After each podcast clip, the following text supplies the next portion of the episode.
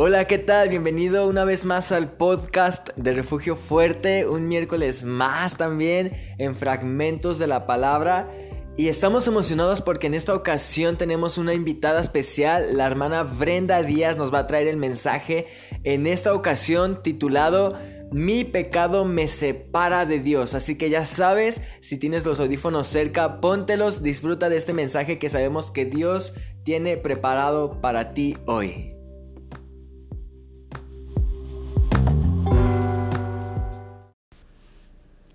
Hola, ¿qué tal? ¿Cómo estás? Deseo que ahí donde te encuentras, Dios esté bendiciendo tu vida. Para mí es un gusto y un placer enorme poder compartir en estos, en estos minutos un tema muy importante. Así que te invito a que te quedes conmigo y vamos a escudriñar la palabra de Dios. Antes que nada, a mí me gustaría eh, pues eh, que recordáramos, como dice la palabra de Dios, que la escritura, todo lo que esté escrito en la palabra de Dios, que proviene de Él, es útil para enseñar, para ayudarnos, para corregirnos, para mostrarnos cómo vivir porque solamente de esa manera nosotros como hijos de Dios estaremos completamente entrenados y capacitados para hacer el bien. Qué interesante, ¿no? Entonces, en estos cortos minutos vamos a tomar la palabra de Dios, vamos a escudriñarla para que Dios nos hable y para que nos capacite a vivir una manera correcta delante de su presencia. Fíjense que el tema de hoy va a ser, se titula Mi pecado me separa de Dios. Y a lo mejor tú te preguntes, mm, ¿acaso hay algo que me pueda separar de Dios? Bueno, ya soy hijo de Dios, ya acepté a su Hijo Jesucristo en mi vida. ¿Será que hay algo que lo puede alejar de mí? Déjame decirte que sí. Y lo podemos ver en la misma escritura. Como te digo, si tú tienes ahí contigo la palabra de Dios, vamos a escudriñarlo juntos.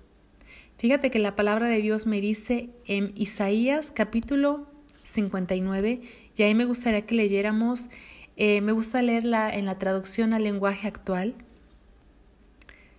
Una vez más les digo el título, Mi pecado me separa de Dios. Fíjate lo que dice Isaías al pueblo de Israel.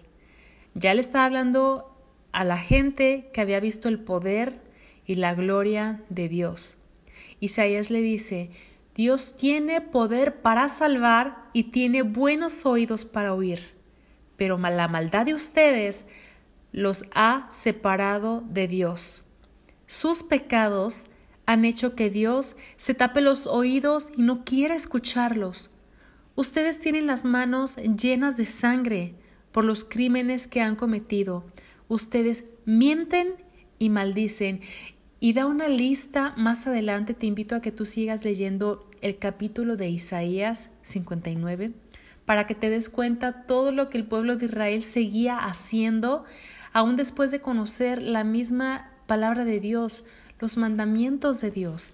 Entonces, como dice el título, mi pecado me separa de Dios.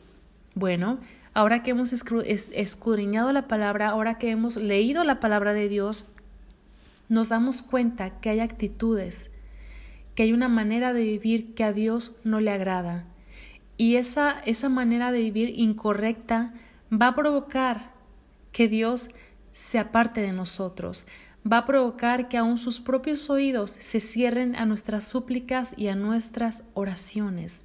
La misma palabra de Dios dice que nosotros no, no recibimos lo que pedimos porque pedimos mal porque pedimos solamente para nuestros propios deleites. Y bueno, reconociendo que en un principio Adán y Eva hubo algo que los alejó de Dios, de su Creador. Qué triste, ¿no? Que hubo algo que provocara que esa relación tan perfecta, esa relación tan estrecha que había con ellos, se separara. Y esa fue la desobediencia. ¿Qué actitud tú y yo estamos viviendo hoy que está provocando que tu oración, que mi oración, que nuestras súplicas no sean escuchadas. Qué triste, a lo mejor llevas mucho tiempo orando por algo. A lo mejor han pasado meses, días, años, no sé, y la respuesta no ha llegado. Y bueno, pueden pasar dos cosas Recordemos que muchas veces la voluntad de Dios no es mi voluntad. Entonces, no importa cuánto tú estés orando, cuánto estés clamando a Dios, tal vez no llegue la respuesta porque Él tiene un propósito, Él quiere mostrarte algo. Entonces va a llegar el momento donde lo va a mostrar, donde nos va a revelar el propósito del por qué no está siendo respondida esa oración, esa petición. Otra causa puede ser que haya alguna situación, hay algo que esté provocando como dice la misma palabra en Isaías, hay algo que esté provocando que mi oración Dios no la esté escuchando. Y a lo mejor te digas, bueno, pero eso fue eh, Jeremías, le, le está hablando al pueblo de Israel. Bueno, la misma palabra que es para ellos es para ti y para mí. Tu pecado, mi pecado, nuestras iniquidades, nuestras faltas, están provocando que Dios se aleje de nosotros. Está provocando que nuestras, nuestras oraciones no sean escuchadas. Y a lo mejor tú te preguntes, pero ¿qué puede ser? Yo pienso que estoy viviendo bien, pero muchas veces no vemos nuestra maldad. Vemos la viga de los demás, vemos sus defectos y no vemos los propios.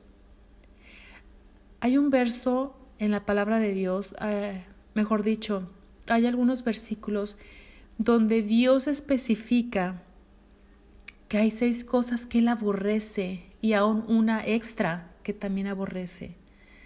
Y déjame enumerártelas.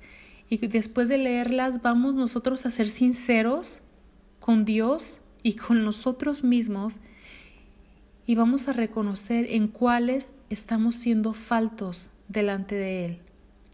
La primera dice, hay seis clases de gente y puede añadirse una más que Dios no puede soportar. Lo estoy leyendo en Proverbios capítulo 6 del verso 16 al 19. Estoy leyendo la traducción al lenguaje actual. La primera, la gente orgullosa, la gente violenta, la gente mentirosa, la gente malvada, la gente ansiosa de hacer lo malo, la gente que miente en un juicio y la que provoca pleitos familiares. No te estoy hablando de pecados como tomar, beber, eh, hacer drogas, no, no, no. Te estoy hablando de actitudes que tú y yo podemos estar viviendo que a lo mejor ya son hasta muy normales, pero déjame decirte que esas actitudes a Dios no le agradan no las soporta, no las tolera. Y tú y yo podemos ser personas que vamos a la iglesia y adoramos a Dios, a lo mejor tenemos un ministerio grande en la iglesia y estamos viviendo con esas actitudes. ¿De qué manera Dios va a escucharnos? ¿Cómo nuestra alabanza va a llegar hasta su presencia? Déjame decirte que no. No podemos engañar a Dios. No te engañes. No podemos engañar a Dios. Aquí Jeremías le está hablando muy claro al pueblo. Le está, perdón, Isaías. Isaías le está hablando al pueblo de Israel claramente. Y le dice, ustedes son, ustedes son asesinos. Ustedes derraman sangre, mienten, maldicen. Tienen falta de honradez tienen una actitud torcida. ¿Se imaginan? Y tú puedes decir, bueno, pero yo no soy una persona que asesina. Bueno, déjame decirte que la palabra de, dice, la palabra de Dios dice que todo el que aborrece a su hermano es un homicida. Si tú eres una persona que, que, aborrece, una persona que hace diferencias, una persona que critica, que murmura, estás cometiendo actos que a Dios, que Dios no le gusta, que Dios aborrece. Entonces, este tema no es para criticarte, no es para juzgarte, pero la misma palabra de Dios tiene que hablarnos a nuestra vida y su Espíritu Santo tiene que redarguirnos. Así que en este mismo momento yo quiero invitarte y también va para mí. Vamos a pedirle al Espíritu Santo, Espíritu Santo, muéstrame si estoy viviendo actitudes, maneras de vivir que a Dios no le agradan. Porque yo quiero que cuando yo levanto mis manos, que cuando yo canto, que cuando llevo mi ofrenda, que cuando me arrodillo y pido eh, peticiones y oraciones y expongo mis peticiones delante de Dios, yo quiero que sean escuchadas. Muéstrame dónde estoy fallando. Cuando tú y yo llegamos a la presencia de Dios con una actitud humilde, Dios no nos va a rechazar. Dice que al corazón contito y humillado Él no desprecia. Si tú y yo venimos con ese corazón humillado delante de la presencia de Dios, créeme que se va a caer una barrera enorme que a lo mejor había por tu actitud y por mi actitud. Entonces con ese corazón de humildad vamos a presentarnos delante de Dios y créeme que Dios nos va a mostrar todo aquello que a Él no le agrada, actitudes que estamos viviendo, que estamos haciendo que Dios no le agrada.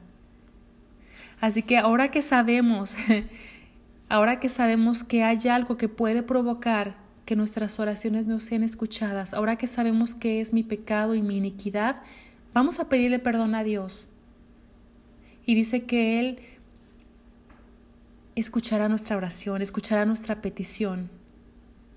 Dios restaura, Dios renueva. Dios es hermoso, Dios es fiel y justo para perdonar nuestros pecados y limpiarnos de toda maldad.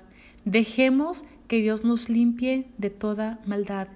Y créeme que se va a quitar toda barrera, se va a quitar toda muralla que a lo mejor tú y yo no sabíamos que existía. Ahora que conocemos la palabra de Dios, ahora que hemos escudriñado y estudiado un poquito las escrituras, ahora ya sabemos que tenemos que tener cuidado con esas actitudes que nos apartan de la misma presencia de Dios. Espero que ese tema haya sido de bendición para tu vida. Mi nombre es Brenda Díaz, me despido de ustedes. Hasta la próxima. Bendiciones.